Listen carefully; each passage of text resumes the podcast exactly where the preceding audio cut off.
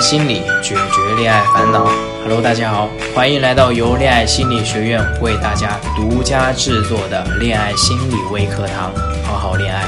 我是主讲人林军，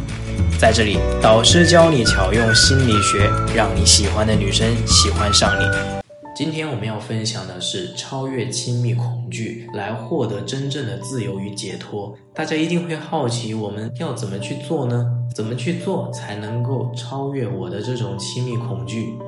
既然我们那么渴望和别人在一起，达成一个美满的亲密关系，那我又要如何放得下我心里的这些阴影？所以接下来会告诉大家一些可以用到的方法。那第一个呢，是我们需要去改变的是我们的想法。这个想法是关于什么呢？它是有两个方面。第一方面呢，就像我们提到的，有的同学他可能比较习惯于当别人向自己表白的时候啊，当自己要进入一段关系的时候呢，他们就会望而却步，停下来，转身想要回避掉这种关系。这是以往他们可能比较熟悉的一种方式。那么，如果我们要去改变这一点的话，首先需要去看到的是，你是不是用同样的模式在应对这样的一个局面？就是说，你可能会用一些托词，比如说这个人不好啊，他不是我的理想型啊，或者他怎么样怎么样，就一一的把这些给拒绝掉了。在这里呢，你需要改变的是，好像不是因为这些人本身有什么问题，而是因为你的内在的恐惧而拒绝了这些机会。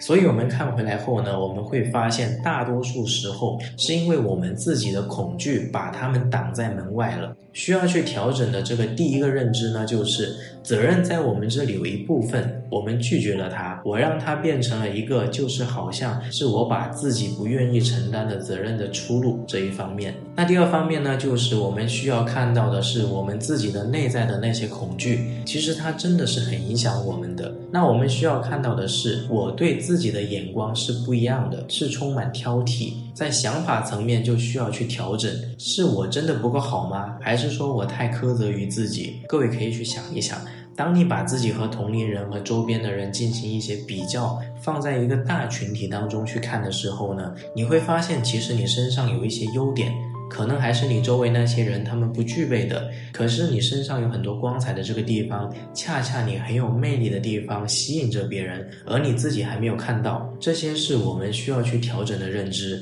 就是改变自己看待自己以及看待别人的一种方式。那么有了这个认知上面的改变以后呢，我们在行为上也需要去做一些改变的行为。指的是什么呢？比如说以前当你习惯性的在拒绝某些人以后，可能你不说原因，你就会说，哎，我现在很忙，我没有兴趣啊，就是一些很简单的一句话就拒绝了别人，把它划过去了。但其实呢，我们在这一点就可以多做一些。我们讲，如果要放下亲密关系。恐惧的话，首先第一点呢，我们要尝试去打破自己的模式，去做一些真诚的表达。就是当我们肯和这个人相处的时候，比如说，嗯，他想要靠近我，他想要接近我，想和我建立关系，但是我还没有准备好，我应该去怎么去告诉他呢？大家可以这样去说，去尝试一下。就是我最近收到的学员案例的信息，你会常常约我出去，就会让我感觉到你对我有一些好感。但是我自己还有一些没有准备好，我在担心着一些事情，所以我现在不能立即的答应你，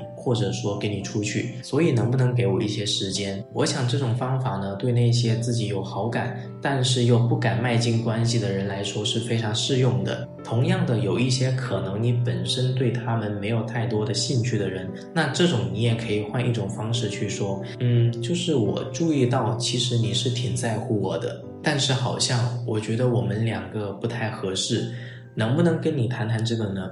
这就是我们要开放一个空间，去跟对方有机会去探讨这个关系当中真正阻碍我们的是什么。不管你是不是要跟这个人真正的跨入到这段关系里面，这样的真诚表达都会让你觉得自己很放松、很自在。什么事情都是第一次，我想对于各位就是啊，这个方法可能第一次用起来呢会很别扭啊，你会觉得这样说话很不舒服。但是只要你去尝试第一次，你就会收获到很不一样的感觉，因为我们让自己的内外一致了，这是很舒服的一个东西。如果我们只是去压抑我们内心真正的渴望，而说一些违心的话。或者一些很圆滑、很照顾对方感受的话，那其实我们的内心仍然是不舒服的。而所谓你的心理成长，就是越来越让自己的内在和我们的行为做出来的事情保持一致。这样的人呢，也是一个比较整合、比较舒服和自在的人。这是我们可以去做的。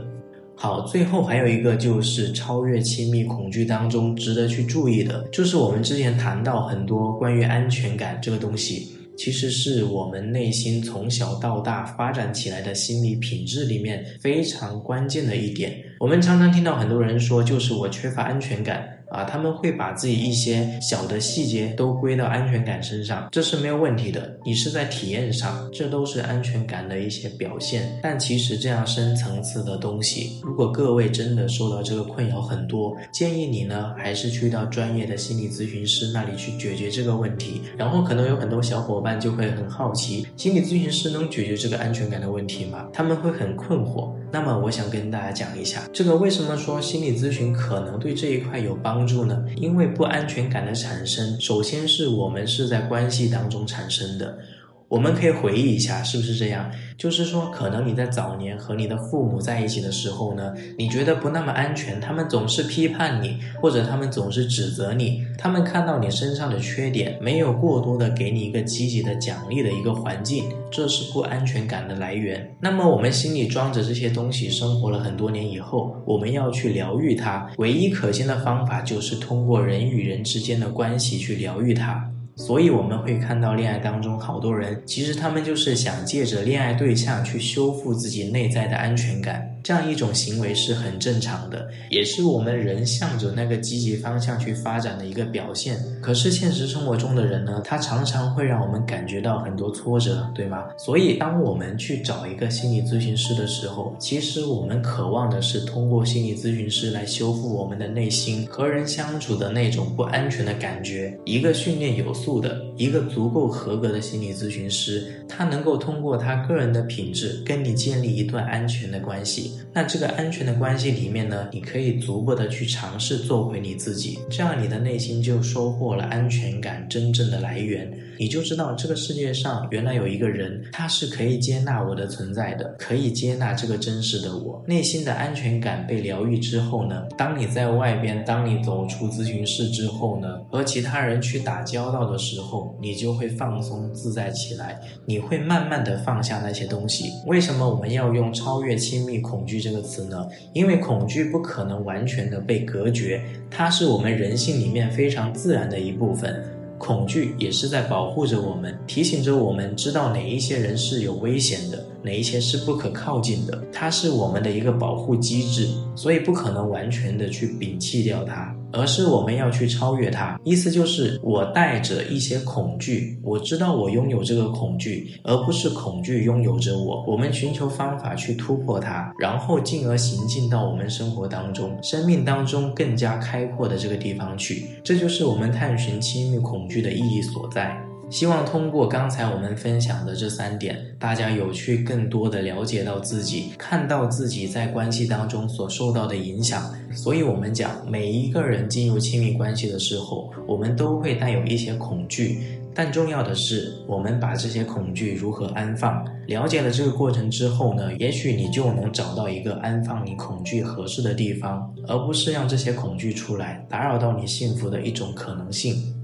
嗯，那今天的分享呢就结束了。我想我们每一个人都渴望着那个生命当中最根本、最深层次的连接。在穿越了亲密恐惧之后呢，我们才有可能真正的去到那个地方。当我们足够有勇气去穿越，并且找到一个合适的地方去安放这些不安的情绪之后呢，我们就会来到一段关系真正的开始。那这个真正的开始里面就有一个很重要的因素。相信也是很多人都感兴趣的一部分。我们要找到的合适的、匹配的恋爱对象的这个话题，其实它会涉及到我们很多很多的面向。就心理学而言，这一个学科领域里面有着它独到的一些见解。希望在下一次课程内容分享的时候呢，我们能好好的来分享这一部分。好，喜欢我们的同学呢，可以点击进度条下方的订阅按钮，订阅我们，这样就能够快速找到我们的最新音频。我们下期再见。